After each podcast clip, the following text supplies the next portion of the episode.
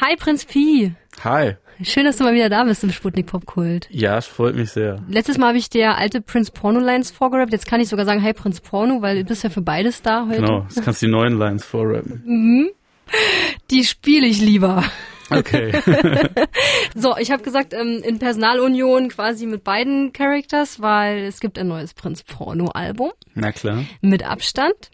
Ja. Und es gibt ein Prinz Pi Album, wahre Legenden. So, ah, ich versuche mal über beides zu reden innerhalb der nächsten zehn Minuten, die wir Zeit haben, ja. Mal sehen, ob es klappt. Mit Abstand. Was auffällt, ist das Artwork. Ich finde auch den Text hinten drauf sehr witzig, ja, dass der Prinz Porno gerade zurückkommt von einer Studienreise. Entweder in jedem Winkel dieser Erde oder vielleicht in jedem Winkel in deinem Kopf. Und jetzt muss er erstmal aufräumen, ja. Was ist denn ja. das für eine Metapher? Wenn man irgendwie nach Hause kommt, dann äh, braucht man erstmal wieder ein bisschen Ruhe, dadurch, dass man erstmal den Schreibtisch glatt macht. Mhm.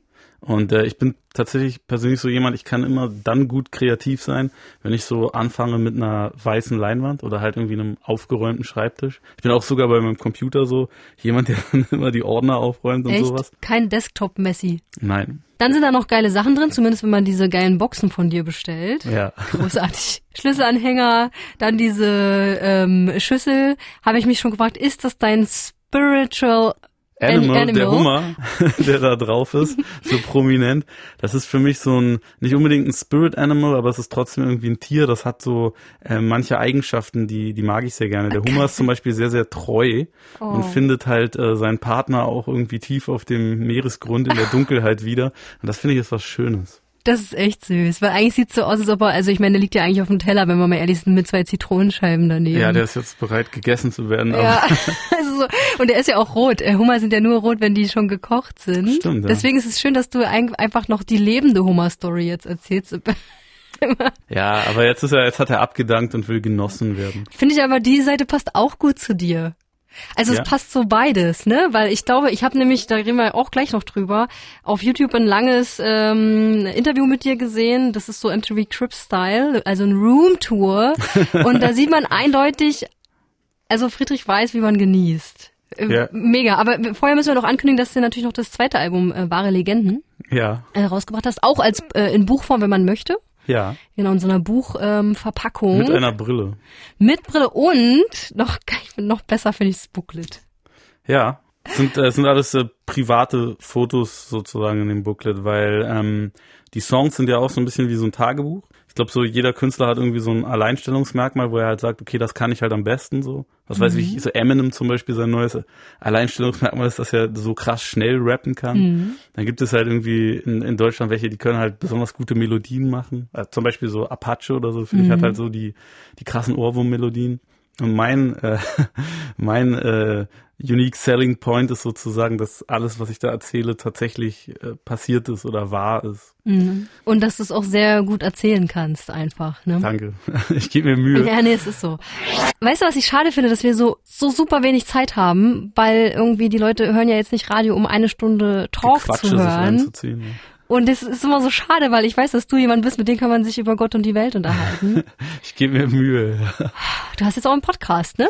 Ja, ich, ähm, ich habe überlegt, ähm, als ich dieses Album äh, rausbringen wollte, kurz vor dem Release, habe ich mir so gedacht, ey, guck mal, das ist so ein, das ist so Musik, für die gibt's heutzutage nicht mehr so krass viel Fläche, sage ich jetzt mal. Da sind halt nicht irgendwie so die ganz, ganz großen Radiohits drauf. Und man mhm. sollte auch das ganze Album vielleicht hören und nicht nur so einzelne Songs.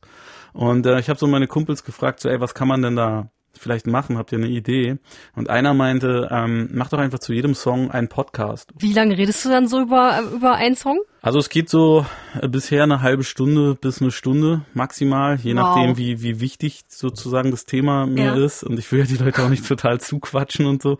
Äh, mir geht's nur so ein bisschen darum zu zeigen, dass halt irgendwie hinter diesen Songs, die ja relativ kurz sind, ist ja sehr komprimiert, sind so drei ja. Minuten oder so pro Song, dass da schon irgendwie mehr dahinter steckt als, ey, ich bin der Coolste. Und was wir auch schon gesagt haben im ersten Teil vom Interview ist so die, ähm, wenn man jetzt die Boxen sich holt von den zwei Alben, es ist ja einmal das wahre Legenden-Album rausgekommen, Prinz Pi, und Prinz Porno mit Abstand, neues ja. Album. Wenn man sich das so anguckt, diese Bücher, das ist alles so super wertig. Und ich finde das so spannend, weil es passt so gut zu dir, ne?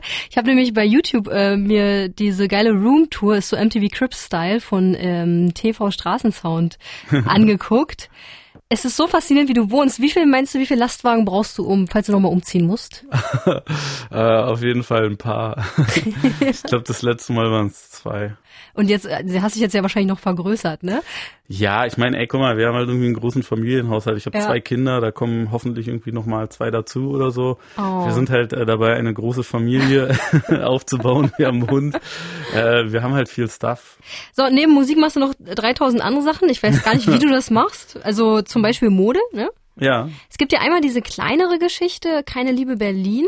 Mhm. Was ja auch, äh, wo es ja auch Klamotten von gibt. Und Ghetto Sport natürlich. Genau, mit meinem äh, Freund Flair zusammen. Und ähm, wir machen halt Klamotten, hinter denen wir stehen können, die irgendwie unter guten Bedingungen gefertigt sind, die qualitativ einen hohen Anspruch haben, mhm. die halt irgendwie so sind, dass du, dass die halt relativ simpel sind, dass du halt sagen kannst, ey, das ist jetzt einfach ein cooler Sweater, den kann ich halt irgendwie für eine lange Zeit tragen, so. Ich meine, es ist halt auch irgendwie eine, eine, eine, bewusste Entscheidung. Gehst du halt irgendwie mit 100 Euro zu Primark und kaufst dir halt mhm. irgendwie 20 T-Shirts, die halt irgendwie vielleicht unter Umständen äh, von Kindern zusammengenäht worden sind unter schlimmsten Produktionsbedingungen und schmeißt dann halt diese T-Shirts auch nach zweimal Tragen irgendwie wieder weg, mhm. weil die halt sowieso so eine miese Qualität haben.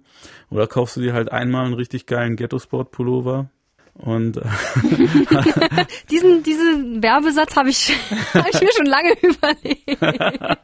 Den kannst du dir merken, auf jeden Fall. Genau.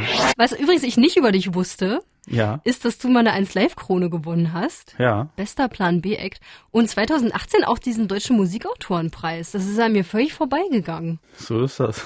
und ein Kinderbuch hast du geschrieben. Ja, auch. Was denn das? Ja, das Buch, äh, das Buch geht darum, dass äh, ich mich als Kind immer gefragt habe, warum das Wasser, was so aus der Leitung kommt, warum das so komplett durchsichtig ist und warum das Wasser im Meer aber blau ist. Und ähm, ich konnte mir das als Kind halt irgendwie nicht erklären und ich glaube nach wie vor ist irgendwie diese physikalische Erklärung davon relativ schwierig. Und ich habe darum halt irgendwie mir eine Erklärung überlegt äh, für Kinder, die halt irgendwie einfach nachzuvollziehen ist.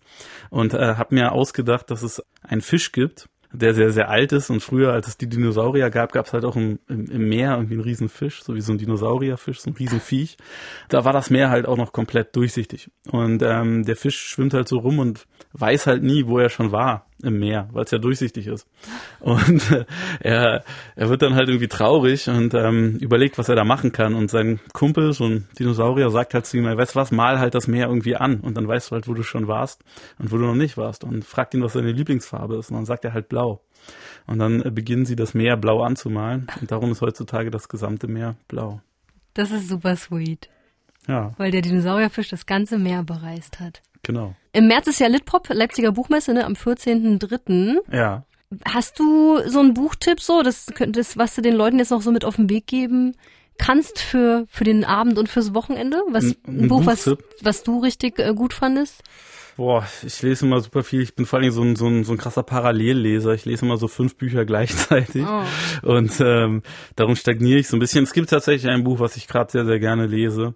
Es ist ein äh, zu Unrecht sehr, sehr unpopuläres Buch und zwar ist das Buch Der Traum der Roten Kammer. Mhm. Das ist wahrscheinlich so der äh, wichtigste große chinesische Roman aus dem 18. Jahrhundert.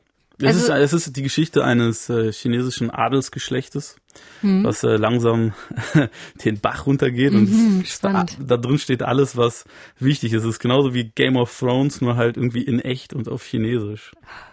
Es geht um Intrigen, um um Liebe, alles, was wichtig ist, ist da drin. Spannend. Ja, sehr schön. Ich, ich freue mich immer wieder, dass du da bist im Sputnik Pop Kult. Danke. Ähm, dann bis zu den nächsten Alben. ja, ich freue mich auch aufs nächste Mal. Ciao.